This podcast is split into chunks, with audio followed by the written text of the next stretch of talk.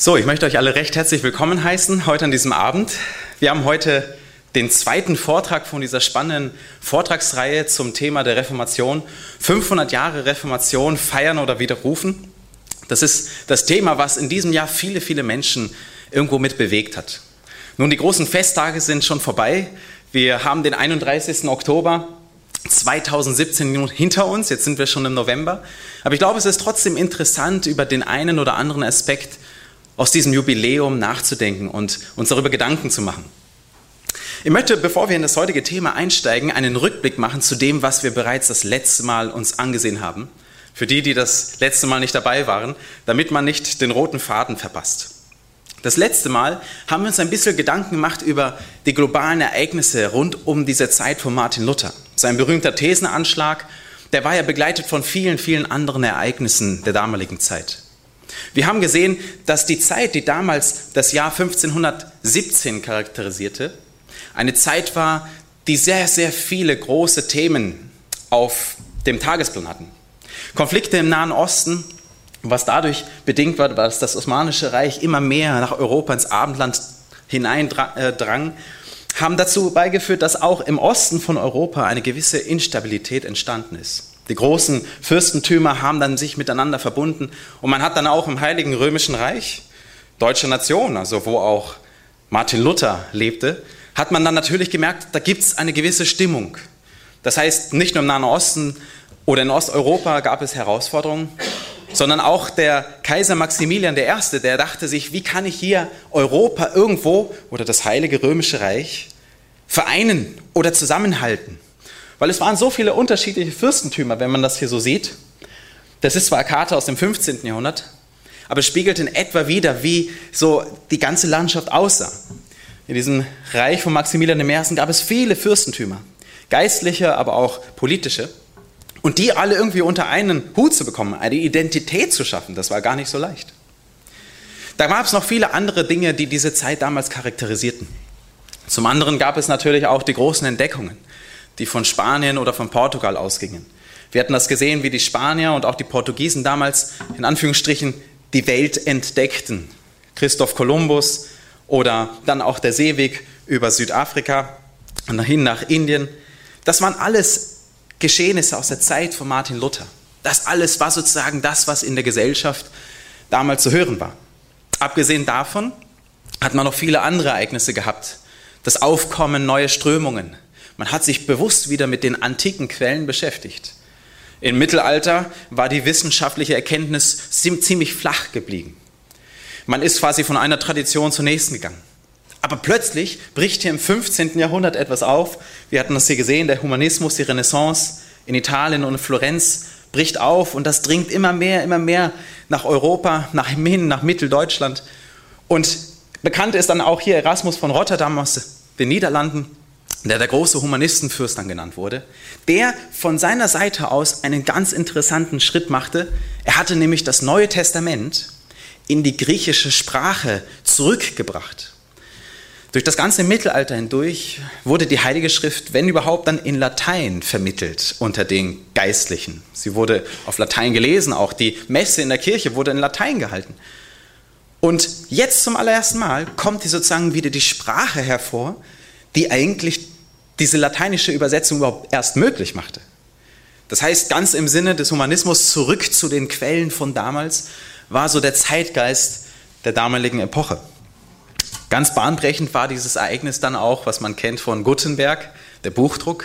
Das war quasi wie eine Medienrevolution. Die Kommunikation, die fing auf einmal an, auf ganz verschiedenen Wegen ihren Weg zu finden. Und natürlich machte man sich dann auch Gedanken, hey, wenn man die eine oder andere Meinung so schnell verbreiten kann, dann gibt es dann auch irgendwann die Notwendigkeit einer Zensur. Denn stellt euch vor, das was geschah, Martin Luther und seine Schriften aus deutschen Landen, religiös, wurden überall nach Europa verteilt und in andere Sprachen übersetzt. Ja, da kann man sich ja vorstellen, dass man dann irgendwann sagte, das, wo führt das hin? Also hat diese Zeit viele, viele Potenziale mitgebracht, aber auch Herausforderungen. Und natürlich hat jede Epoche ihre großen Chancen, aber auch ihre großen Herausforderungen. Und eine von diesen großen Herausforderungen war natürlich die Notwendigkeit einer Erneuerung im geistlichen Bereich. Das Volk, was in Europa, vor allem in Deutschland lebte, merkte, dass durch das Entstehen der Fürstentümer die Rechte den Bauern entzogen wurden. Vielleicht erinnern wir uns an die Geschichte vom Bauernkrieg aus der Schule. Sie durften nicht mehr frei fischen oder im Wald frei jagen oder das Holz. Das wurde ihnen alles entnommen, diese Rechte, aufgrund, dass die Fürsten ihren Besitz weiter erweiterten. Und so kam es dazu, dass nicht nur die geistlichen, äh, die, die politischen Personen, sprich Fürsten, mit Argwohn angeschaut wurden von dem einfachen Volk, sondern auch die geistlichen, weil die sich natürlich auch mit der Zeit und mit Zeit immer mehr Reichtum anhäuften.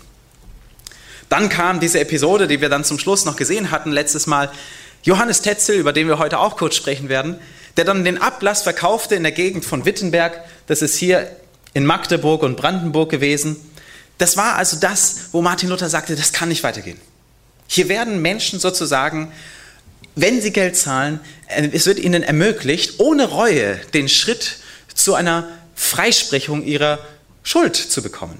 Das heißt, dieser Schritt dieser Freisprache ohne Reue, das war für Martin Luther einfach unmöglich. Wir werden heute auch sehen, warum. Und so kam es dazu, dass er eine Diskussion herbeiführen wollte. Eine Diskussion unter Gelehrten. Was er dabei aber nicht wusste, ist gewesen, dass er in den wunden Punkt gedrückt hatte. Er wusste nicht, was eigentlich hinter den Kulissen sich abspielte.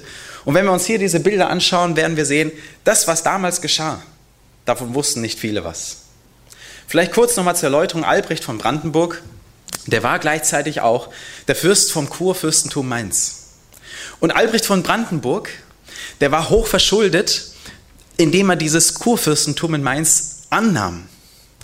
Dieses Fürstentum, das hatte so viele Schulden, dass sie ein Geschäft eingegangen sind zwischen den Fuggern und dem Stuhl des Petri, nämlich in Rom. Und zwar in Rom hatte gerade Papst Leo X dieses große, schwere Projekt von Julius II., seinem Vorgänger, übernommen, den neuen Petersdom zu Ende zu bauen. Zu Ende wurde er nie gebaut in der Zeit von Leo X., denn es hatte dann noch viele, viele Jahrzehnte gedauert. Aber das, was dann damals in Rom geschah, war folgendes: Der Petersdom oder die alte Kathedrale von St. Peter aus dem vierten Jahrhundert von Konstantin, die wurde Stück für Stück erneuert, aber es fehlte das Geld.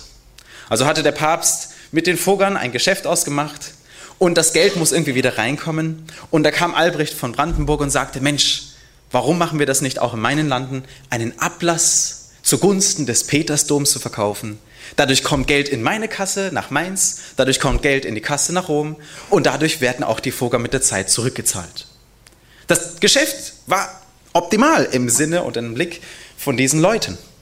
Aber als Martin Luther damals diesen Missstand vom Ablass und den Missbrauch vom Ablass kritisierte, da traf er eigentlich das Jahrtausendereignis genau ins Schwarze. Nur wusste er das nicht. Und er dachte, dass seine Vorgesetzten in der Hinsicht ihn den Rücken stärken würden. Ganz im Gegenteil. Wir sahen, dass dann auf einmal ein Schritt nach dem nächsten kam. Innerhalb von ein paar Jahren merken wir, dass auf einmal Martin Luther in seiner Sicht der Kirche ein plötzlich komplett anderes Bild bekommt. Wir wissen, dass der Thesenanschlag äh, im Oktober 1517 war. Und kurz darauf passiert schon Folgendes, und zwar Albrecht von Brandenburg, der sozusagen der geistliche Vorgesetzte war von Martin Luther, der hatte auf einmal die Verantwortung, mit diesen Thesen umzugehen. Und das, was Albrecht von Brandenburg machte, ist, er schickte die Thesen nach Rom zur Prüfung. Gleich darauf, 1518, bekam Martin Luther Herausforderungen mit seinem eigenen, mit seinem eigenen Mönchs Orden. Die Augustiner, Eremiten in Heidelberg, die wollten ihn irgendwie da zur Rede stellen. Sie taten zwar nichts dagegen, aber wir merken plötzlich, dass das eine nach dem anderen folgte. Als die Thesen in Rom ankamen, wurden sie untersucht von dem Hoftheologen des Vatikans und der schaute sich die Thesen noch nicht einmal ganz zur Gänze an und fand nur folgendes Urteil dazu. Wer mit Blick auf die Ablässe sagt, die römische Kirche dürfe das nicht tun, was sie tatsächlich tut, der ist ein Ketzer. So Preras, das war der Kardinal Silvester Massolini. Mit anderen Worten, in Rom wurden die Thesen von Martin Luther, weil sie das Ablassthema kritisierten, wurde zur Gänze abgewiesen. So kam die Nachricht wieder zurück und das führte dazu, dass er dann vorgeladen wurde. Martin Luther sollte nach Rom kommen, August 1518, aber man sagte ihm, tu es nicht. Denn wenn man schon irgendwie dort ein Problem, eine Herausforderung hat mit Rom und dann nach Rom zitiert wird, dann war das zu der damaligen Zeit nicht gerade sehr günstig für einen solchen Menschen. So hat er darauf bestanden, er wollte in Deutschland verhört werden. Und er kam nach Augsburg. Augsburg hier mitten in den deutschen Landen. Und wir sahen, er wurde verhört von dem Kardinal Cajetan. Und er bat ihn, er soll widerrufen. Aber er konnte nicht und er tat es nicht. Der nächste Schritt war dann der, dass er im Jahr 1590 mit einem weiteren Theologen in eine ganz, ganz entscheidende Diskussion verwickelt wurde. Der äh, Leipziger Theologe Eck, Johannes Eck, der wollte auch, dass Martin Luther widerruft. Früher waren die beiden beste Freunde. Ich meine, Wittenberg und Leipzig, das ist nicht weit voneinander weg. Wittenberg liegt hier und Leipzig liegt gleich da. Das ist gar nicht so weit voneinander. Heute fährt man vielleicht eine Stunde, ein bisschen länger von Leipzig nach Wittenberg mit dem Auto durch die Lande. Und so trafen sich die beiden, einst Freunde, auf einmal, wo es um diese Thematik ging, kamen sie ganz, ganz krass aneinander ran. Wo auch Martin Luther dann plötzlich merkte, irgendwas stimmt nicht mit der Kirche, mit dem System. Eigentlich wollte ich mich an meine Vorgesetzten wenden, um hier quasi um Recht und Ordnung zu sorgen. Genau das Gegenteil kam dann zustande. Wir sahen, dass dann nicht nur in Deutschland sich Leute gegen ihn auflehnten, sondern auch in anderen Ländern. Und die Universitäten in Köln, das schon noch in deutschen Landen, ähm, sondern auch in den heutigen Niederlanden, sprich damals in Leiden, dass dann dort auch Universitäten sich gegen ihn wandten. Im Juni 1520, wo Martin Luther seine Schriften herausbrachte, die bedeutsamsten, meldet sich auf einmal der Papst und sagt, das, was einst anfing mit einem kleinen Mönchsgezänk, will nicht Ruhe geben. Deshalb drohe ich dir jetzt an. Wenn du nicht damit aufhörst, deine Schriften widerrufst, dann wirst du aus der Kirche ausgestoßen, exkommuniziert. Diese Androhung, die verbrannte Martin Luther. Denn zu diesem Zeitpunkt 1520 merkte er schon, irgendwas stimmt nicht nur mit der Kirche, sondern irgendwas stimmt auch nicht mit der Person, die die Kirche in Rom führt und mit den Geistlichen, denen er überall begegnet ist. So verbrannte er die und genau nachdem diese Bulle verbrannt wurde, 1520, folgte logischerweise genau das, was man ihn angedroht hatte, nämlich im Januar 1521 wurde er ausgeschlossen, exkommuniziert, zum Ketzer erklärt. Sein Fürst, Kurfürst Friedrich der Weise, sagte aber, ich möchte, dass ihm noch eine Chance gewährt wird. Und so brachte man ihn zu dem Reichstag nach Worms. Karl V., gerade mal 21 Jahre, sollte auf einmal die Geschicke lenken. Und so kam es dazu, dass Martin Luther auf diesem Reichstag zu Worms verurteilt wurde. Er wurde verurteilt, weil er nicht seine Schriften widerrief und weil er treu stand zu dem, was er erkannt hatte. Vogel, er wurde vogelfrei erklärt, die Reichsacht wurde verhängt. Und so kennen wir vielleicht diese Episode als den bekannten Blick, den wir letztes Mal gesehen hatten. Und dann kam dieses Urteil aus dem Edikt. Wir haben beschlossen und verordnet, dass Martin Luther als ein von der Kirche Gottes ausgestoßenes Mitglied, als verstockter Kirchenspalter und offenkundiger Ketzer zu betrachten ist. Und so sahen wir, dass dieser Ausdruck Kirchenspalter ihm gegeben wurde von denen, die ihn als ein solcher ansahen. Was wir aber tatsächlich sahen und auch über den Werdegang der einzelnen Schritte, war, dass er gar nicht das Anliegen hatte, die Kirche zu spalten, sondern dass er vielmehr seine Kirche so sehr liebte, dass er sie reformieren, sprich wieder zu einem anderen Bild, zu dem es eigentlich ursprünglich gehörte, zurückführen wollte. Und da haben wir gesehen, das ist logisch. Das gibt es heute auch. Menschen, die in einer Institution sind, egal jetzt welche es ist, die aber für ihre Institution stehen, für die Werte ihrer Institution. Da müssen wir jetzt gar nicht nur an kirchliche Werte denken oder an kirchliche Institutionen. Ein Mensch, der für diese Firma oder für diese Institution wirklich einsteht, der möchte das Beste. Und wenn diese Firma oder diese Institution in ein schlechtes Bild kommt, dann möchte man sich auch dafür einsetzen und scheut keine Mühe, dass dieser Weg wieder korrigiert wird. Das ist natürlich. Und so war es auch das Anliegen von Martin Luther, zurück zu dem zu kommen, was eigentlich der Auftrag der Kirche war. Gegründet auf dem Maßstab der Bibel, war das der einzige Maßstab. Und so haben wir uns gefragt, für was setzen wir uns heute noch ein? Ist die Bibel für uns ein Maßstab im Glauben als gläubige Menschen? Und für was setzen wir uns ein? Für Aufrichtigkeit und Wahrhaftigkeit, so wie Martin Luther es tat? Ich glaube, davon kann man viel lernen. So kommen wir nun zu dem Thema heute, der Tag, der die Welt veränderte, 31. Oktober 1517. Über das Thema wird ja so viel geredet und ich habe viele, viele Sachen gelesen und auch gesehen. Es gab viele Festereignisse, nicht nur in Deutschland, sondern auch weltweit. Aber wenn man über das Thema spricht, da hört man immer dieses eine Datum, der 31. Oktober 1517. Mir ist eins dadurch bewusst geworden und ich möchte das gerne vergleichen mit einem Bild. Ähm, meine Tochter, die hat vor kurzem Geburtstag gehabt. Die ist vier Jahre alt geworden. Sie hat Geburtstag am 3. Oktober. Und ich habe mir dann gedacht, wie ist das? Man gedenkt des Geburtstages. Und ich glaube, Geburtstage, ja, die mag jeder irgendwo, oder? Äh, zumindest halt bei den Jahren, ja, irgendwann vielleicht nicht mehr, aber das ist halt dann eine persönliche Sache, oder? Ich glaube, es ist immer wert, denn das Leben ist ein Geschenk Gottes, ganz gleich, wie alt man ist. Nun ist es aber so, bei Geburtstagen, da gedenkt man ja irgendwie an diesen Tag der Geburt. Jetzt habe ich zwei Kinder, habe aber eins gemerkt, der Tag der Geburt, das ist nur sozusagen das i-Tüpfelchen am Ende eines langen Prozesses. Könnt ihr mir da vielleicht recht geben? Zumindest die, die Mütter, Väter sind, oder? Vielleicht kennt ihr das auch. Der Tag der Geburt ist was ganz Besonderes. Natürlich, Leben wird da gegeben, geschenkt. Ein Mensch wird geboren. Aber davor ist ein langer Weg, bis es überhaupt so weit kommt. Da ist ein Prozess. Ich sage mal so, das ist ein, ein Schwangersein, ein Schwangerwerden. Und am Anfang, also bei meiner Frau war das so, ganz am Anfang bei dem ersten Kind, da hat man noch nicht viel gesehen. Aber erst so nach ein paar Monaten, fünfter Monat, vierter Monat, fünfter Monat, sechster Monat, auf einmal, da fängt etwas an zu wachsen, was man davor nicht gesehen hat, rein optisch, äußerlich. Aber plötzlich macht sich das auch bemerkbar. Nur ganz langsam. Aber es macht sich bemerkbar. Und dann, wenn es dann weitergeht, siebter, achter Monat, ja dann bei der zweiten Geburt geht das dann gleich viel schneller, oder? Aber was ich mit dem Bild sagen möchte ist, wir reden so oft über den 31. Oktober 1517. Mir geht es gar nicht darum, Martin Luther als eine Heldenfigur hier zu porträtieren, sondern es geht mir darum, dass auch ein Martin Luther, dass er zu diesem Zeitpunkt überhaupt kam und zu diesem Ereignis, einen langen Weg durchgegangen ist. Und ich nehme das Bild einfach einer Schwangerschaft her. Das war wie bei so einer Schwangerschaft. Da wächst etwas heran und das braucht Zeit.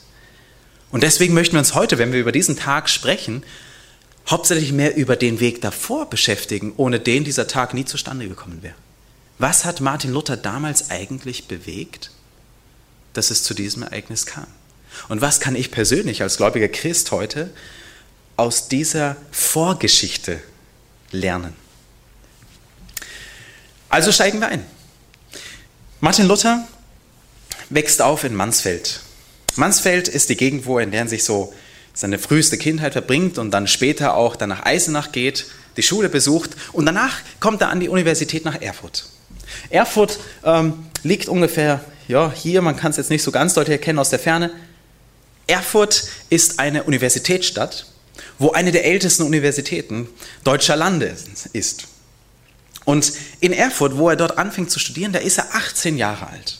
Er fängt sein Grundstudium an und hier passiert etwas ganz Besonderes, was ich letztes Mal schon erwähnt hatte. In Erfurt begegnet Martin Luther zum allerersten Mal in der Universitätsbibliothek einem Exemplar der Heiligen Schrift. Ich glaube, für einen Menschen, der dann seine Teenie-Zeit durchlebt hat und wir als Teenager vielleicht in einer christlichen Kirche aufgewachsen sind, ist es normal, dass bei uns zu Hause irgendwo eine Bibel herumliegt und dass man aus der Bibel hört oder drin gelesen hat. Aber für jemanden, der immer nur in der Kirche war und davon gehört hat, aber noch nie sie wirklich gesehen hat, mit eigenen Händen betastet, berührt, angefangen, auch drin zu lesen. Das war was Besonderes. Noch dazu, weil die meisten Leute damals gar nicht lesen konnten. Das hatte er erst gelernt in Eisenach in der Lateinschule. So kommt er in den Kontakt mit der Bibel. Und jetzt muss man sich das vorstellen. Ich habe zu Hause so eine Bibel aus äh, der Mitte des 19. Jahrhunderts. Das sind solche Bücher gewesen. Das waren große Stücke. Jetzt findet er in Erfurt in der Bibliothek dieses Exemplar der Bibel.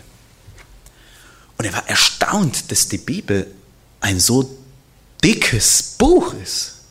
Ich meine, er hatte viel in der Kirche gehört, die Geschichten von Jesus aus den Evangelien und so weiter. Und er dachte, ja gut, das ist es. Aber als er jetzt sah, wie, wie umfangreich die Bibel ist, da, da war auf ihm, bei ihm auf einmal die Neugier geweckt. Was steht da noch alles drin? Und so kam da gleich der Wunsch auf, ich möchte auch so ein Exemplar der Heiligen Schrift haben. Mich interessiert das Thema. Er führte sein Studium durch, beendete sein Grundstudium und mit 21 Jahren kam dann die Prüfung zum Magister. Er wurde zum Magister der Künste äh, äh, abgeschlossen und so fing er, er schließt das ab und so fing er an, an der Universität auch zu lehren. Damals ging das schon alles ein bisschen früher. Er lehrte Philosophie. Und so macht er sich bekannt und vertraut mit philosophischen Gedanken. Und hier muss man zu eins sagen, im Mittelalter war Theologie und Philosophie eng miteinander verwoben. Äh, man lehrte die Scholastik, sprich die schulische Art, äh, die geprägt war vom Humanismus. Äh, Entschuldigung, die Scholastik, Entschuldigung, das war, die Scholastik sozusagen blieb verwurzelt in den alten Traditionen und war im Gegensatz zu dem Humanismus, der gerade aufkam. Der Humanismus ging zurück zu den alten Quellen, aber die Scholastik in der Theologie, wodurch die Kirche geprägt wurde, die beschäftigte sich mit einer ganz einfachen Methode, die aber von Aristoteles kam. Das heißt, hier fängt, hier fängt an, griechische Philosophie mit in die Theologie hineinzuspielen. Und Aristoteles hatte folgende Methode gehabt, und zwar, seine Logik war folgende. Du hast eine Aussage und man muss einfach nur logisch überlegen und Argumente abwägen, ob diese Aussage nun wahr oder falsch ist. Ganz, ganz typisch waren damals so diese Streitigkeiten in der Gelehrtenwelt, zu denen auch Martin Luther dann seine Stellung gab als philosophischer Universitätslehrer. Der sagte dann, okay, was ist nun der Mensch? Ist Mensch sozusagen ein Begriff, den wir uns nur vorstellen oder Menschheit? Oder was ist der Mensch wirklich? Also das heißt, solche philosophischen Fragen, die stellte man sich damals. Und in dieser Scholastik merkte man, dass dadurch auch die Bibel auf so eine solche Art und Weise mit Argumenten quasi beurteilt wurde. Ähm, dadurch blieb aber die biblische Botschaft ziemlich verdeckt über viele, viele, viele Jahrhunderte in dem Mittelalter. Das führte natürlich auch dazu, dass wenn ein Mensch sich wirklich Gedanken über das Leben machte, dass er nicht unbedingt befriedigende Antworten bekam. Ähm, und so finden wir, dass Martin Luther hier als Lehrer, als Magister folgendes Zitat einmal sagte, als ich in Erfurt ein junger Magister war, wo ich durch die Anfechtung der Traurigkeiten immer traurig einherging, widmete ich mich darum sehr der Lektüre der Bibel. Mit anderen Worten, es gab nicht wirklich eine Botschaft der Hoffnung. Und er als Student sozusagen weltlicher Sachen wollte in der Bibel Hoffnung finden. Er machte sich Gedanken über den Sinn des Lebens, aber innerlich war er leer. Nach außen schien alles in Ordnung zu sein. Das Bild war perfekt. Und so war es auch planmäßig, dass er einfach sein Studium fortsetzte und er fing an, Jura zu studieren. Er wollte Rechtsgelehrter werden, weil das war so die beste Karriere und Aussicht, später dann gutes Geld zu verdienen und seine Familie dann zu erhalten. Vielleicht kamst du an einen Fürstenhof oder vielleicht bist du an irgendeine Ämterlaufbahn gekommen. Natürlich war das auch eine Absicht von seinem Vater, der nämlich in Aussicht hatte, wenn mein Sohn etwas Gescheites studiert, dann sind wir alle mit einer guten Lebensversicherung abgedeckt. Das war das Ziel gewesen. Und jetzt fängt er an, Jura zu studieren und äh, mit 21 Jahren fing er dort an. Nur passiert in dieser Zeit etwas, es entstehen die neuen Staaten in dem Heiligen Römischen Reich Deutsche Nation. Früher waren es die Stände, die die Gesellschaft ausmachten, aber jetzt entstehen plötzlich Fürstentümer und die Staaten entwickeln sich anders. Äh, die Rechte hatten wir vorhin angesprochen, werden plötzlich den armen Leuten der einfachen Bevölkerung genommen. Die Fürsten nehmen die Rechte für sich und auch die Reichtümer. Und so machte sich Martin Luther dann Gedanken, hey, dann kann ja ein Fürst selber entscheiden, wie das Recht sein soll. Da ist also keine grundlegende Basis, auf die man sich vertrauensvoll stützen kann, die gerecht ist für alle. Ja, verstehen wir den Punkt? Das heißt, der Sinn über Gerechtigkeit, absolute Gerechtigkeit, dieses Verständnis einer unumstößlichen Wahrheit, das fand er in den Rechtswissenschaften nicht. Und er merkte, dass jeder von diesen Leuten, die hier Macht hatten, die legten das Recht ganz zu ihren Gunsten aus. Er suchte nach Antworten, aber er fand keine. Noch dazu brach dann die Pest aus in Erfurt und einige Freunde von Martin Luther wurden dahingerafft. Und er machte sich wirklich Gedanken, was sollen wir jetzt tun? Es ging um Leben und Tod in dieser Stadt. Und dann diese Gedanken, gibt es Gerechtigkeit in dieser Welt? Gibt es eine verlässliche Wahrheit? Und er war im Studium der Rechtswissenschaften und fand keine Antwort und innerlich war er voll leer. Geistlich auf der Suche, aber er fand keine Antworten. Und so kamen diese Fragen immer wieder, immer wieder auf. Und während er noch in diesen Gedanken war, in einer weltlichen Karriere voranzuschreiten, sein Leben darin zu sehen, besuchte er eines Tages seine Eltern und war dann auf dem Rückweg zurück nach Erfurt und war unterwegs und man sah schon in der Ferne die Kirchtürme von Erfurt.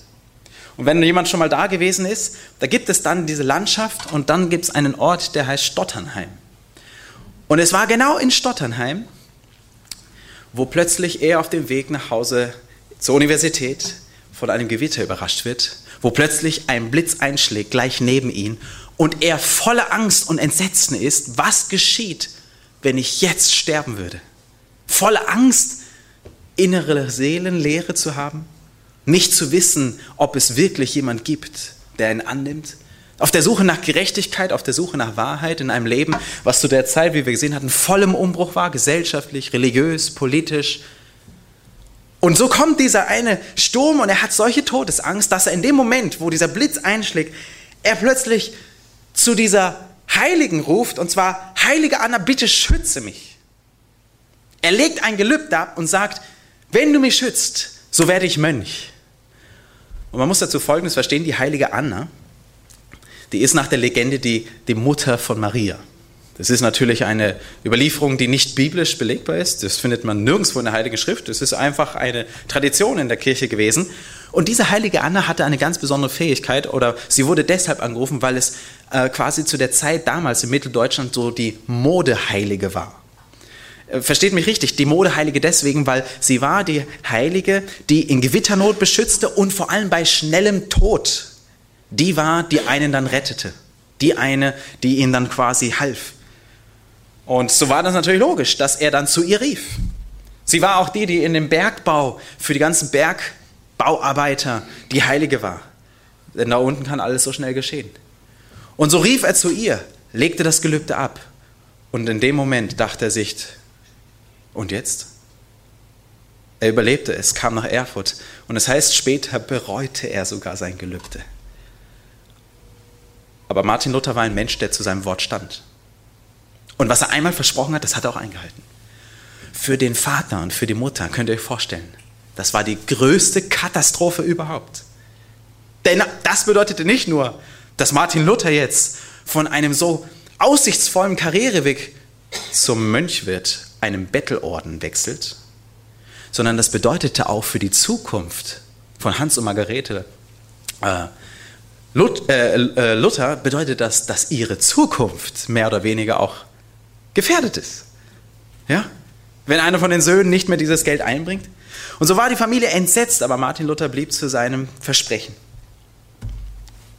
Er kam dann ins Kloster. Und im Kloster begegnen wir einem Martin Luther, der nicht mehr konnte und plötzlich wirklich sich mit den wirklichen Gedanken, die ihn beschäftigten, konfrontiert und auseinandersetzt. Er sagte, oh, wenn ich in ein Kloster gehe, dachte ich, und jeden der Kappen und Platten Gott diene, so wird er mir lohnen und mich willkommen heißen. Die Ansicht war damals, man kann Gott nur begegnen, wenn man würdig genug ist. Aber Martin Luther fühlte sich absolut unwürdig. Und man dachte sich, nun, die Hoffnung hat man, wenn man jetzt ein Mönchsleben führt, ein heiliges Leben, was weltabgewandt ist, dass man dann in der sich würdig wird, einem heiligen Gott zu begegnen und der Hölle zu entkommen. Also war der Gedanke, dass man sich Gott jetzt so allmählich zum Freund macht, weil ich jetzt plötzlich ins Kloster gehe. Und so kam er in dieses Kloster und wurde dort aufgenommen mit 21 Jahren. Und ich frage mich ganz ehrlich, äh, wie alt bist du nochmal? Ja, hast noch ein bisschen, aber du kannst dir schon mal Gedanken machen, ob du nicht auch, oder? Stell dir mal, der Gedanke, ein Teenager heute aus unserer postmodernen Zeit, im digitalen Zeitalter, wo man fast nur noch am Handy hängt, Frag mal so einen Jugendlichen, ob er nicht mal sich überlegt, was er mal in seinem Leben mal vorhat, ob er nicht ins Kloster gehen möchte. Weltabgewandt. Armut, voller Entbehrung, verleugnen, sich selber einer gewissen strengen Ordnung unterordnen. Ich meine, wir können auch uns Erwachsene fragen, wer hätte Lust und auch die Entscheidung, um der Frage, Sinn im Leben zu finden, eine solche gravierende Maßnahme zu treffen. Ja, manche schmunzeln jetzt. Ja? Aber er kam mit 21 Jahren ins Kloster. Und er kam in das Augustiner Eremitenkloster von Erfurt. Die Augustiner Eremiten, das war äh, ein Bettelorden. Man muss dazu verstehen, dass dieser Orden, ähm, der wurde im 13. Jahrhundert gegründet, aber der wurde nicht von Augustinus gegründet, obwohl der Name vielleicht da so steht, Augustinerorden. Dieser Orden wurde im 13. Jahrhundert vom Papst einfach so quasi ins Leben gerufen. Ja? Wie am grünen Tisch wurde der einfach getroffen. Und man sagt, der Papst sagte damals, Papst Innozenz IV., ähm, es gab so viele unterschiedliche Geistliche und Mönche, die aber keinem der großen Orden zugehörten und so vereinte die alle. Da gab es ja die Dominikaner, es gab die Franziskaner, die Karmeliten und jetzt wurde ein vierter Bettelorden ins Leben gerufen und dieser Orden, der hatte natürlich einiges, was wirklich entscheidend war mit Augustinus. Sie nahmen sich die Werte von Augustinus zu Herzen, das, was Augustinus lehrte. Und ich lese nochmal vor, was, in, was das für Martin Luther bedeutete. Von einem Jurastudenten mit glanzvoller Aussicht richtig viel Geld zu machen, richtig viel Ansehen zu erlangen, mit folgendem. Augustinus von Hippo, ein großer Gelehrter aus der Kirche damals, in der Spätantike, das waren die Werte. Ein von Liebe und Eintracht geprägtes Leben in der Ordensgemeinschaft. Gegenseitiges Mahnen und gegenseitige Kontrolle. Verzicht auf persönlichen Besitz. Der ganze Privatbesitz muss vor der Tür vom Kloster abgegeben werden. Vierter Punkt, Enthaltsamkeit. Fasten und kein materielles Begehren mehr. Fünfter Punkt, Unterordnung unter die Gemeinschaft und die Autorität des Oberen. Sechster, regelmäßiges Beten und so weiter und so weiter. So mit 21 Jahren, ja, ziemlich attraktives Angebot, oder? Ich glaube, ein Mensch, der weltlich orientiert ist, kann damit nicht viel anfangen. Aber ein Mensch, der wie Martin Luther ehrlich zu sich selbst ist und sich wirklich ernsthaft Gedanken macht übers Leben. Was ist der Sinn im Leben? Wo finde ich Wahrheit? Gibt es Gerechtigkeit? Und wie ist das mit dem Gott, dem wir dienen? Wer ist dieser Gott eigentlich? Um diesen Fragen nachzukommen, sah er keinen anderen Weg, als dass er einfach dorthin geht. Und so kam er rein und wurde sozusagen auf Probezeit gestellt. Er war quasi Neuling und diese Probezeit musste er erstmal überstehen. Und in dem Kloster gab es zwei große Richtungen. Da gab es quasi, ich sag mal, jetzt mit modernen Worten liberale Augustiner, wobei das natürlich auch dem Bettelorden entsprechende Mönche waren, aber ich sage mal so liberale, die es eher normal, locker sahen mit ihrem Orden. Und dann gab es aber die strengen, die konservativen. Die nannte man dann die Observanten, die, die beobachtend waren. Und ratet mal, zu wem Martin Luther sich gesellt hat. Eher zu den Liberalen oder zu denen, die wirklich, ich sag mal vielleicht die Hardliner waren, die wirklich ganz streng alles einhielten? Natürlich zu denen, die wirklich alles streng einhalten, weil er wollte zu diesem Gott irgendwo wieder ein gutes Verhältnis haben. Denn er war in Angst. Und so kam es dazu, dass er als dieser Neuling jetzt als erstes mit einer ganz wichtigen Lektüre konfrontiert wurde, nämlich Einstiegslektüre für jeden Neuling als Novizen, Heilige Schrift. Nichts lieber als das. Und er fing an, die Bibel zu lesen. Er fing sie an zu lesen, und zwar so zu lesen, dass er nicht nur so rüberflog, sondern er hat sich sinngemäßig alles versucht, innerlich zu merken und dann auch Zusammenhänge zu verknüpfen. So dass dann eines, was dann hier in, dem, in der Bibel uns vor Augen geführt war, auf einmal so wie ein tragendes Element wird, auch für uns heute Christen. Dein Wort ist meines Fußes Leuchte und ein Licht auf meinem Wege. Genau das merkte er. Das Wort allein und er liebt es. Ähm, plötzlich kam der Vorgesetzte von den observanten Augustiner-Eremiten bei ihm vorbei in Erfurt. Das war Staupitz.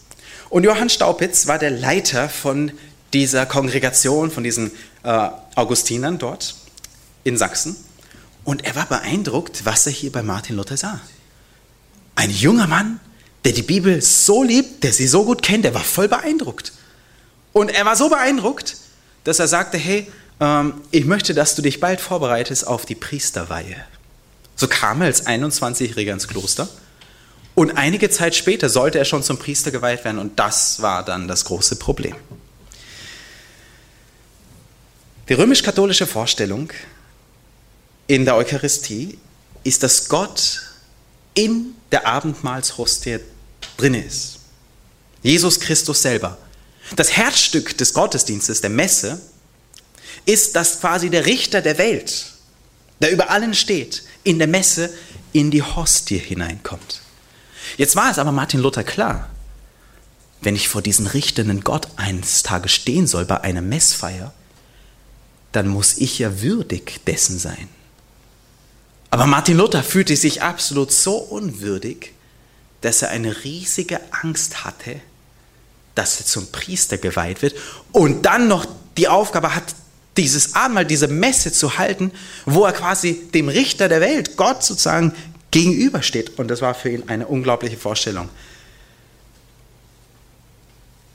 Es war ein Angstgefühl.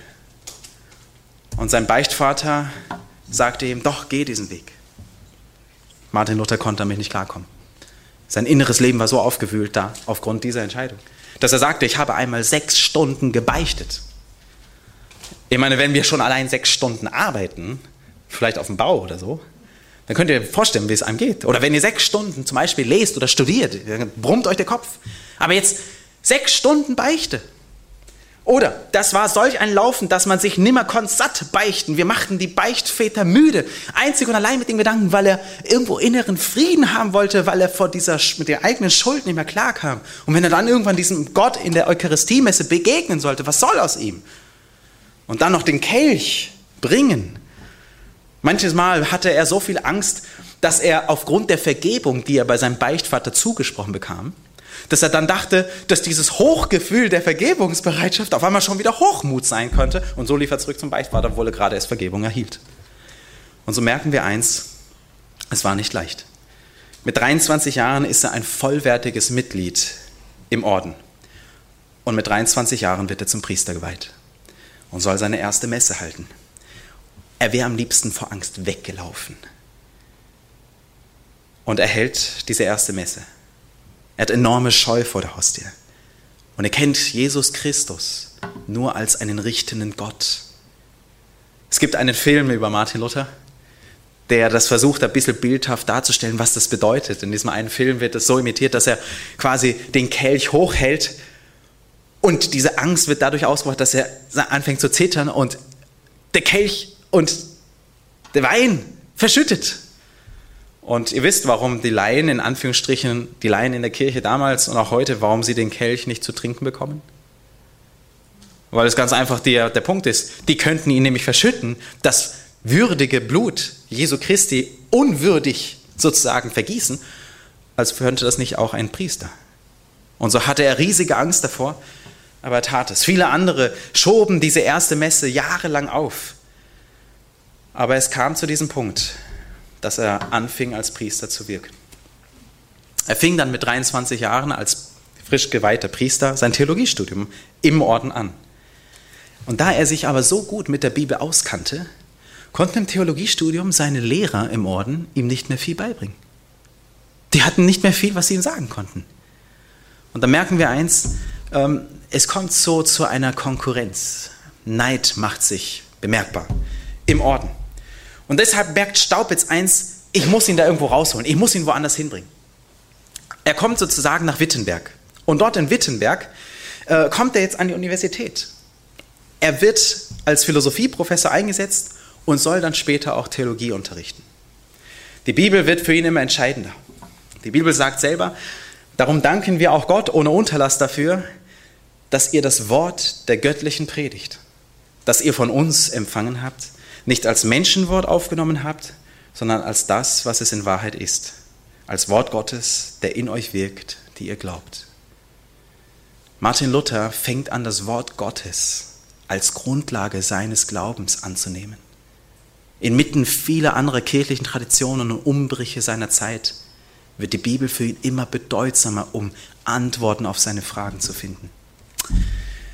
Er wird nämlich mit dem Theologiestudium dann zurück nach Erfurt geschickt, denn in Erfurt braucht es einen Lehrer. Manche waren in Erfurt dann so verärgert, weil er mit seinem Theologiestudium so viel früher fertig war, weil er in Wittenberg war. Das wäre in Erfurt nicht möglich gewesen. Es kommt zu einem Streit im Kloster und um diesen Streit zu schlichten, sagen die Leute im Kloster, hey, mit diesem Thema möchten wir jetzt jemand von uns nach Rom schicken, damit das, das Problem aus der Welt geschafft wird. Mit diesem Problem war auch Staubitz verwickelt, weil er scheinbar für diese konservativen Observanten zu liberal war, weil er einen Kompromiss irgendwo eingegangen ist, den Spagat versuchte und das haben sie ihm dann vorgeworfen. Also sagten diese Observanten, hey, wir müssen jemand von uns nach Rom schicken, damit das geklärt wird. Und dann suchen sie Martin Luther aus. Er soll nach Rom gehen. Er wird nach Rom geschickt und diese Reise ist die längste Reise seines Lebens. Er ist eine ganze Weile unterwegs. Schaut euch mal die Karte an. Was meint ihr? Von Wittenberg hier oben, quasi wie am am Rande der Zivilisation, den ganzen Weg durch deutsche Lande, Fürstentümer hin Richtung hier Bodensee, Feldkirch, dann kommen wir hier über die Alpen runter Milano, Bologna und so weiter, bis wir hier nach Rom gelangen. Was meint ihr, was lang, wie, viel, wie viel Zeit braucht man dafür? Bitte? Monate. Monate.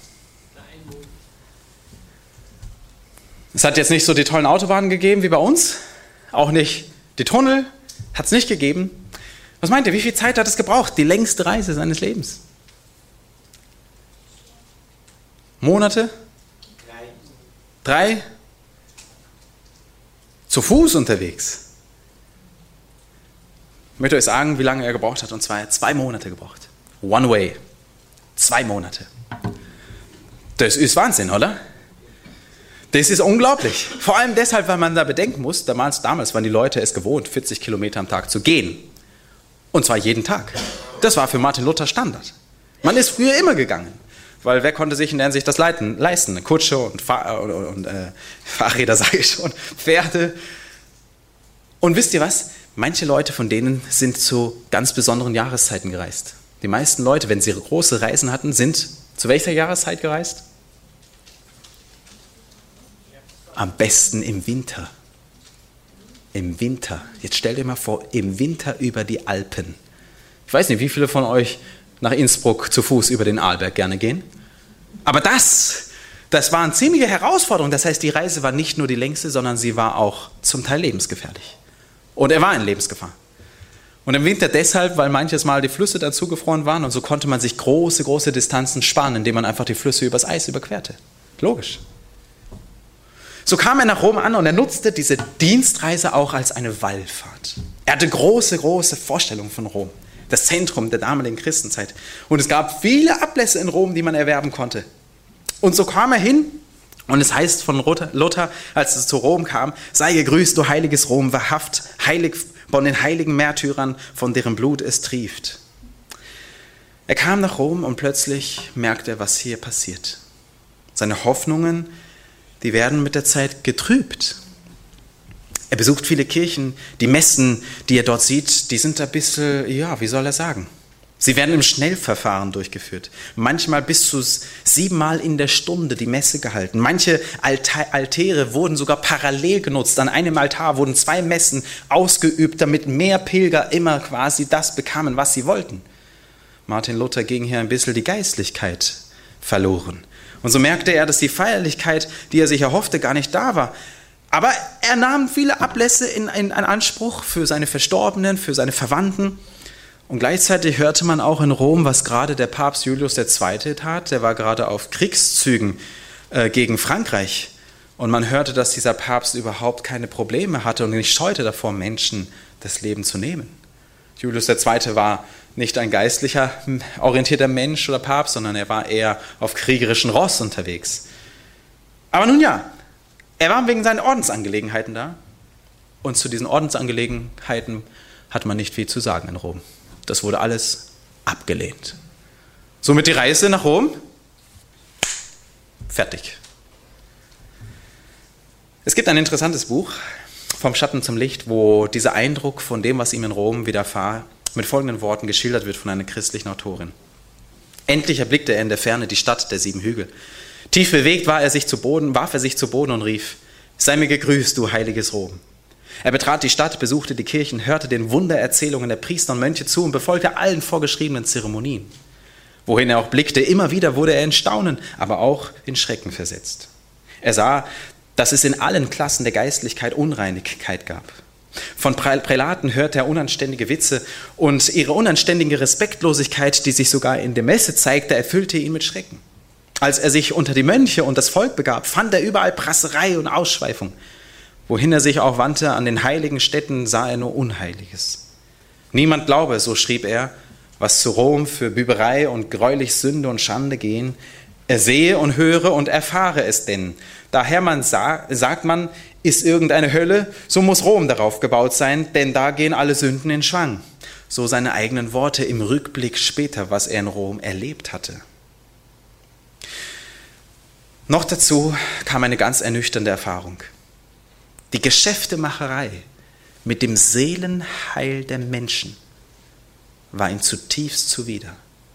Es geht um Menschenleben und die werden wie in einem Marketing-System einfach hier vereinleibt. So kam er an diese eine besondere Stiege, die man heute auch noch besuchen kann, am Lateran. Und wahrscheinlich war der Anblick ähnlich wie hier auf diesem Foto, was äh, vor ein paar Jahren aus unserer Reisegruppe nach Rom gemacht wurde. Er war auf dieser Stiege hoch, wo man auf Knien hochgehen, hochkommen sollte, um Ablass zu empfangen, als ihm plötzlich der Text aus dem Evangelium in den Kopf schoss, der Gerechte wird aus Glauben leben. Und so sah er sich auf Knien dort auf dieser Stiege in der Hoffnung, dass er dadurch einen Ablass erwerben kann mit dieser guten Tat. Und ich möchte nochmal zurückkommen zu dem Bild der Schwangerschaft, was ich ganz am Anfang erwähnt habe. Bei so einer Schwangerschaft merkt man am Anfang nicht viel, aber es tut sich innerlich schon sehr viel. Da wächst etwas heran, da ist Leben, das aufbricht. Und ich vergleiche das ein bisschen auch hier mit diesem Moment. Martin Luther wächst in seiner Erkenntnis und da wächst etwas wie in so einer Schwangerschaft heran. Es braucht Zeit, aber irgendwann wird es auch sichtbar. In Hinblick auf den 31. Oktober 1517 ist das hier quasi wie ein Schritt hin. Er erkannte nämlich den Irrtum, der hier eigentlich vor sich ging. Erlösung durch Menschenwerke im Vergleich zu dem, was Jesus am Kreuz für uns getan hat.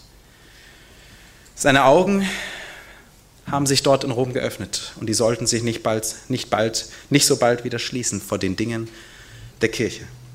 Er kam zurück nach Wittenberg er kam nach Wittenberg an die Uni, wurde Doktor der Theologie mit 29. Und ein neuer Lebensabschnitt fing an.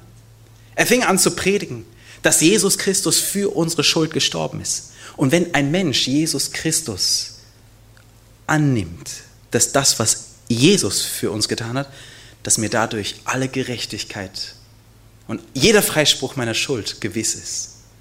In Jesus und nicht durch menschliche Werke, um es zu erlangen. Das bewegte ihn in Wittenberg unglaublich. Und das machte sich auch einmal bemerkbar, auch in seiner Lehre. Die allgemeine mittelalterliche Lehre sagte, philosophisch geprägt, der Mensch hat in sich etwas Gutes. Somit ist es nur die Aufgabe, wenn er etwas Gutes tut, dann ist er gerecht. Somit sollte man also mehr Gutes tun. Und durch die Vergebung wird das, was nicht so gut läuft in meinem Leben, macht mich dann so rein, dass es in der Hinsicht mich zu einem sündlosen Leben führt. So die mittelalterliche Lehre in der Scholastik. Das heißt, es steckt etwas Gutes in dir, du musst es nur fördern. Und damit kannst du dir sozusagen den Weg zum Himmel selber bahnen. Du kannst dich sozusagen selber mit in Gnade setzen. Der Mensch wurde sozusagen als etwas Besseres dargestellt, als was er wirklich ist. Und wenn man sich das Leben der Menschen angeschaut hat, die Theorie, du kannst dein Leben besser machen und du kannst es besser tun, und dann kriegst du noch die Vergebung, dann bist du sündlos. Diese Theorie, die war im krassen Widerspruch zur Realität aller Menschen. Und somit tat sich etwas im Denken von Martin Luther in seiner Theologie. Die Sünde wurde nicht mehr kleingeredet, sondern er sagte, hey, wir haben eine existenzielle Not. Und somit kommt es zu dieser Demutstheologie, die er, in der er sich in der Schrift findet. Ein Mensch sollte vor Gott eigentlich sich erkennen, was er wirklich ist, nämlich ein Sünder. Dieser erste Schritt, sich selber zu erkennen, dass in mir nichts Gutes ist, sagt er, ist das, was wirklich wichtig ist. Der Sünder muss, zu, muss Gott zustimmen, dass eigentlich Gott gerecht ist in dem, was er sagt, dass uns das Urteil trifft. Der gerecht ist, wer sich selbst verdammt, sagte er. Man kann nur auf die Gnade Gottes hoffen. Und ich meine, wenn man das so stehen lassen würde, ja, da ist nicht viel Hoffnung dabei, oder? Aber das ist auch nur der halbe Weg, den Martin Luther gegangen ist. Luther kommt dadurch weiter zum nächsten Schritt, weil er das erkennt, wo der Mensch eigentlich steht. Macht er sich Gedanken über die Umkehr. Wie kehrt ein Mensch dann eigentlich zu Gott zurück? Was ist Buße? Und die Ansicht, die bis dahin, in der sich auch ein Menschen trieb, äh, mit dem Ablasshandel war, Buße. Wenn ein Mensch die Strafe hasst, oh, ich habe gesündigt, ich habe was Falsches gemacht. Oh, jetzt trifft mich aber folgende Strafe. Was, was kann ich tun, um es gut zu machen, damit mich die Strafe nicht trifft? Ah, ich kann das und das tun. Ach, dann bin ich wieder befreit. Und wenn es dann wieder vorbei ist, die Gefahr, ja, dann mache ich weiter. Das ist die falsche Buße. Dem gegenüber stellte dann Martin Luther die Gedanken der wahren Buße aus der Heiligen Schrift. Ein Mensch, der wirklich umkehrt, der hasst das Falsche, das Böse, die Sünde. Und er liebt in Anführungsstrichen die Strafe, sprich er liebt das gerechte Urteil Gottes und zwar dein ganzes Leben. Und du kannst nur auf Gott hoffen. In diesem Verständnis der Buße merkt er plötzlich, wenn ein Mensch wirklich Gott liebt und Gott dich jetzt aber freispricht durch Jesus, dann wirst du keine Angst mehr haben vor irgendeinem Gericht. Denn Jesus ist dein Richter und Jesus ist dein Fürsprecher. Das macht ein komplett anderes Bild im Vergleich zu seiner damaligen Zeit, wo Menschen viel Angst hatten vor, vor Strafe und in der sich nur für Momentaufnahmen quasi ihre Schuld bekannten und danach weitermachten. Auf einmal merkte er, es geht um eine neue Lebenseinstellung. Der Petersablass für den Petersdom geht überall herum. Mit dem Petersablass können fast alle Sünden vergeben oder zeitlichen Sündenstrafen erlassen werden. Und die Predigt vom Petersablass hat immer Vorrang vor allen anderen Predigten. Und so kommt Martin Luther auf diesem Werdegang, ich sag mal in dieser Art von Schwangerschaft, diesem Wachstum des Glaubens, kommt er immer wieder so in Zweifel. Er kennt immer mehr die Heilige Schrift und merkt plötzlich, wie der Weg zu Jesus Christus, zu Gott ist, wie das auch einem Seelenfrieden schenkt, was Buße für eine wichtige Bedeutung hat nach der Bibel. Und dann kommen aber immer wieder so alte Gedanken auf aus der Mystik, der Theologie des Mittelalters.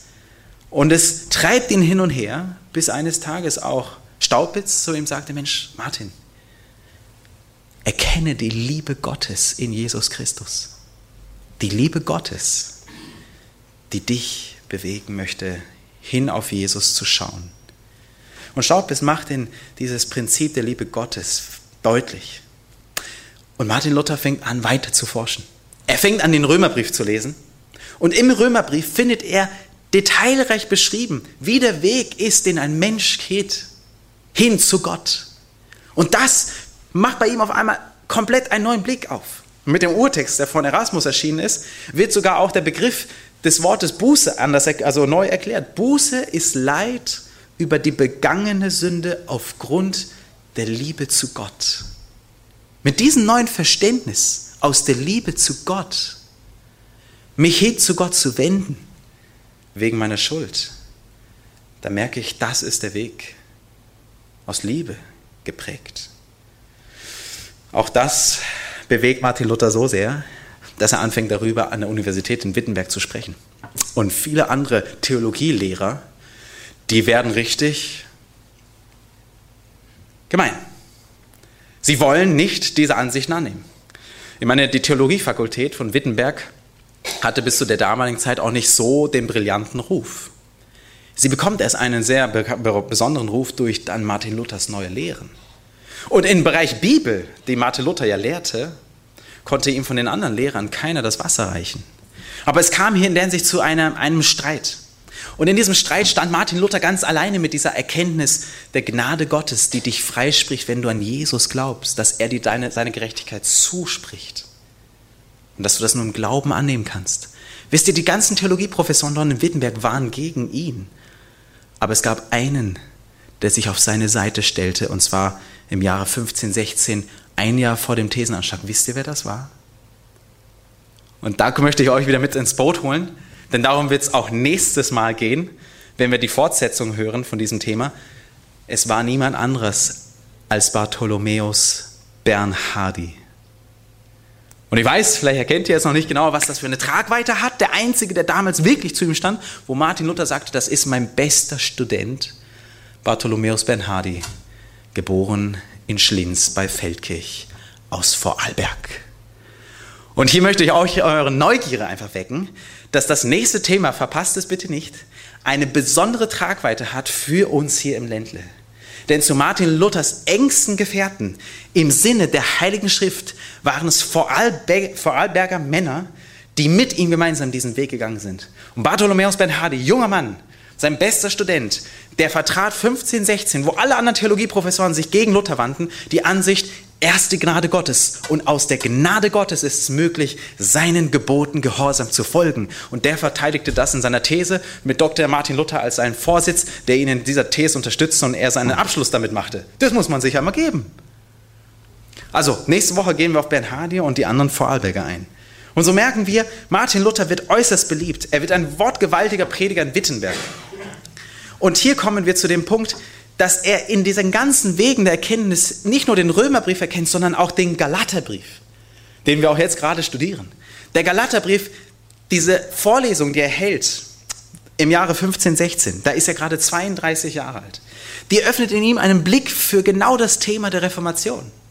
Denn im Galaterbrief geht es darum, dass Paulus diesen Brief an verwirrte Christen schreibt und sie aufrufen möchte zu einer Reformation. Und genau das lehrt Martin Luther jetzt 15, 16 und er wird begeistert von dem, was er dort liest, mit 32 Jahren, wenn dann nicht plötzlich dann sein Doktorvater, sein eigener Doktorvater, ihn quasi in die Quere kommt.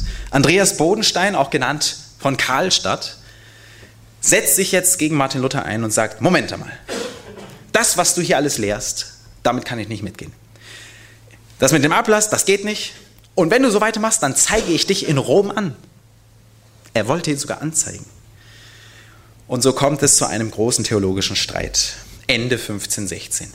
Und jetzt brechen wir ein in das Jahr 1517. Während die Theologielehrer hier gegen Martin Luther in einem Streit sind, selbst sein Doktorvater, und Martin Luther eigentlich hier quasi auf alleinigen Posten ist mit dem, was er aus der Bibel erkennt, kommt es dazu, dass er eine Schrift veröffentlicht gegen die Pfarrer im Januar 1517 und er sagt, die Pfarrer, die predigen lieber Legenden, Traditionen und Fabeln und Ablässe, anstelle dass sie das Evangelium der Bibel predigen. Und das platzt wie eine Bombe hinein. Er ruft zu einer Reformation der Predigt auf. Anfang 1517.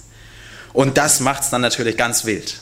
Andreas Bodenstein von Karlstadt, der sagt, das geht so nicht weiter. Ähm, das müssen wir prüfen.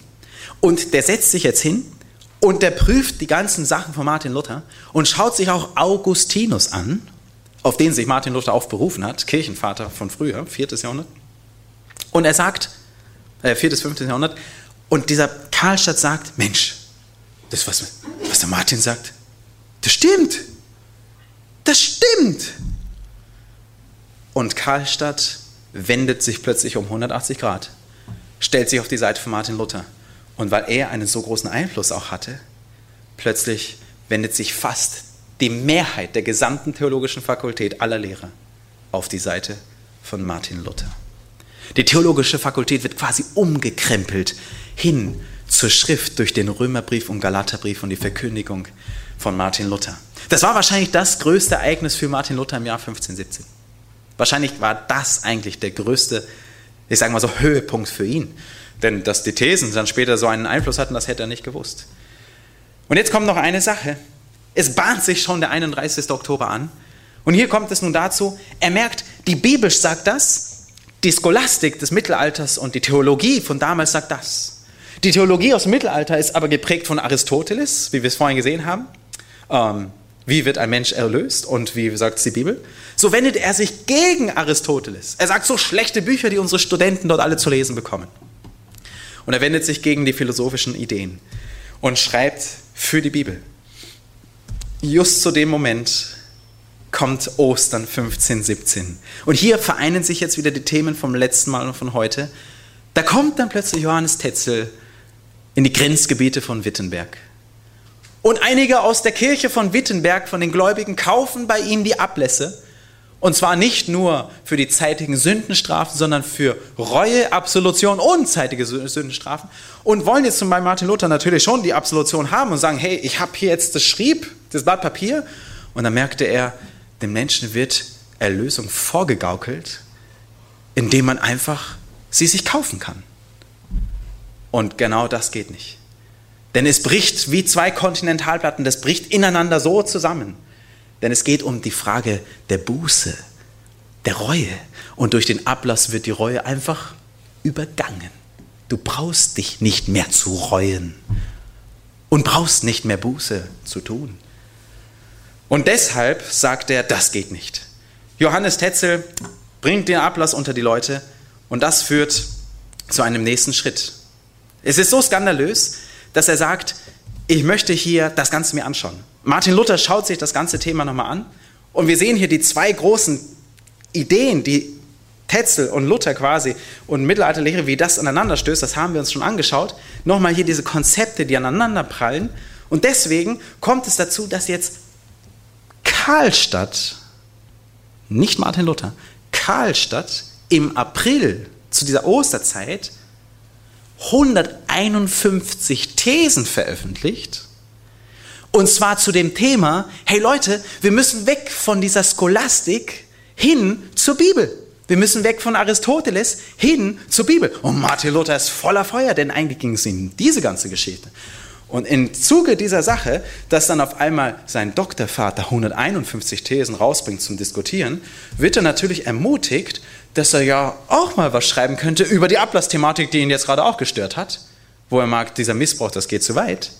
Also bringt er erst ein kleines Traktat heraus, aber dieses Traktat wird in der Sicht noch verschärft.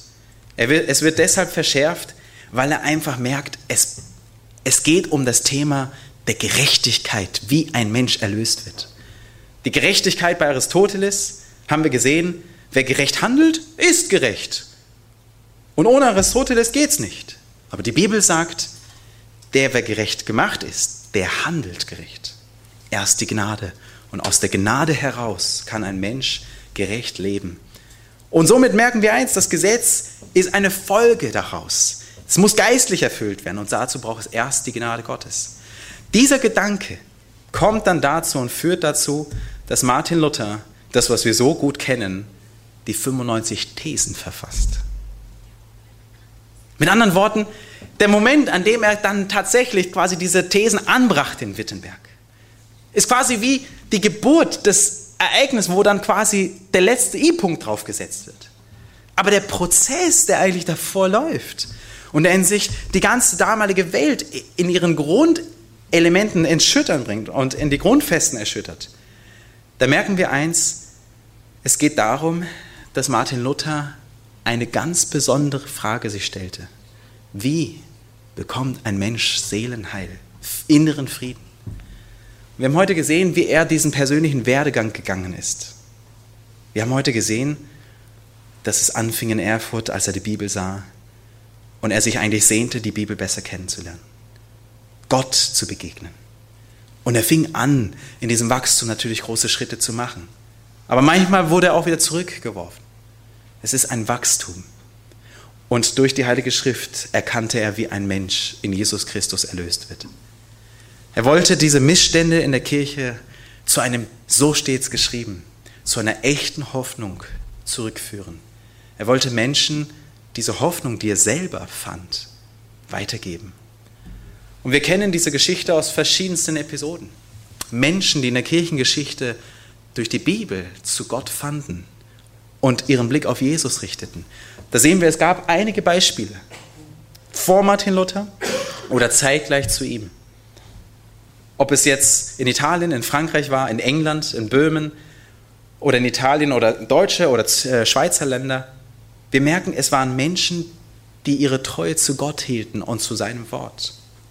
Manche von ihnen mussten sogar mit ihrem Leben zahlen, dass sie diese Erkenntnis in Ehren hielten und die Wahrheit mehr liebten als ihr Leben. Sie wurden grausamst verfolgt von der Papstkirche. Aber eins ist bedeutsam, das, was sie erkannten, das erkannten sie deshalb, weil sie sich mit der Bibel beschäftigt hatten. Aufgrund der Christianisierung in den ersten Jahrhunderten nach Christus drang immer mehr Heidentum in die christliche Kirche ein. Und dieser Trend kam schleichend und immer fordernder. In der Zeit Luthers waren bereits viele Bräuche und Traditionen Bestandteil in der Kirche geworden, von denen Jesus und die Apostel nichts wussten. Und hier gibt es einige Beispiele. Ob es jetzt die Frage der Kindertaufe war, ob es die Anrufung der Heiligen war, das Fegefeuer mit dem Ablassgeschäft, Heiligsprechung Verstorbener, der Ablasshandel selbst, Relik, der Reliquienkult, Bilderverehrung, Prozession, die Sonntagsfeier und vieles mehr. Es waren viele Dinge, die zu unterschiedlichen Zeiten Menschen in Frage gebracht haben, was es wirklich damit auf sich hat und dann zurückführte zur Heiligen Schrift. Wenn wir uns heute die Frage stellen, wo bekomme ich Antworten für meine Fragen? Dann merken wir eins aus diesen Vorbildern der Vergangenheit. Sie suchten nach dem, was Gott sagte. Und sie wandten sich nicht hin zu menschlichen Traditionen und Philosophien, die nicht Antworten auf die Fragen geben. Die Bibel war lange Zeit für das Gemeindevolk nicht ermöglicht oder wurde ihnen nicht zugänglich gemacht, sie konnten es nicht lesen. Aber die Reformation brachte etwas Neues hinein. Es ging nicht um eine Kirchenspaltung, sondern Reformation. Da steht das Wort, steckt das Wort Form drin, Format. Reformation wollte hinführen zurück zu dem Format, was eigentlich ursprünglich in der Bibel gegeben wurde. Es ist die Wiederbelebung apostolischer Lehren, der Lehren zu Jesu, von Jesus, hin zurück zu den Quellen, hin zu dem, was Jesus und die Apostel gesagt haben.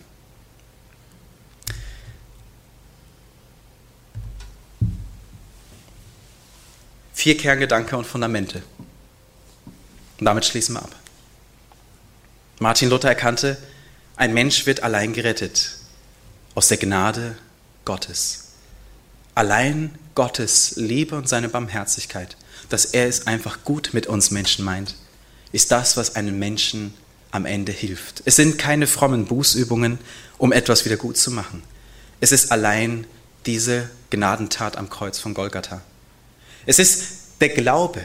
Es ist wie ein Geschenk der Rettung, was ich nur noch anzunehmen habe. Im Glauben, sagt die Bibel, strecke ich mich aus und erfasse dieses Geschenk. Martin Luther erkannte das als erster seiner Zeit und erkannte die Rechtfertigung des Sündes und das gab ihm innere Freiheit und volles Vertrauen in Gott. Es stärkte seinen Glauben und gab ihm wirkliche Sicherheit seines Heils, seiner Lösung. Allein gegründet auf die Heilige Schrift war dieser Weg möglich. Die Bibel ist der Maßstab für den Glauben nicht die menschliche Tradition oder Philosophien oder andere Kirchenväter, Beschlüsse von Konzilien oder sonst eines Bischofs, auch nicht des Papstes. Denn an der Bibel muss jede Lehre geprüft werden. Sie ist das Wort Gottes. Und zuletzt Solus Christus, allein Jesus Christus, der sagte, ich bin der Weg, die Wahrheit und das Leben. Niemand kommt zum Vater denn durch mich. Und so merkte auch Jesus, äh, Martin Luther, dass es nur einen Mittler gibt zwischen Gott und uns Menschen, nämlich Jesus Christus, der Mensch. Diese Gedanken möchten uns mitbewegen. Dass wenn wir über das Thema der 31. Oktober reden, der Tag, der die Welt veränderte, dass wir nicht über nur ein Datum sprechen und eine Feier und eine Zeremonie abhandeln, sondern dass wir uns Gedanken machen, dass das, was davor eigentlich war, das Entscheidende war, dass es so weit überhaupt kommen konnte. Und so möchte ich uns einfach ermutigen, auf unserer Suche nach Gott, auf unserer Suche nach Antworten im Leben, wendet euch hin zu dem, was wir auch gelernt haben aus der Reformation. Allein die Gnade, allein der Glaube, allein die Schrift, allein Jesus Christus, so wie bei Martin Luther. Gottes Segen wünsche ich von ganzem Herzen und möchte euch damit herzlich einladen zur nächsten Woche, wo wir das nächste Thema uns anschauen werden, Luthers Freunde, die Vorarlberger. Und ich kann euch jetzt schon sagen, es wird spannend für alle, die ein Herz fürs Ländle haben. Gottes Segen euch.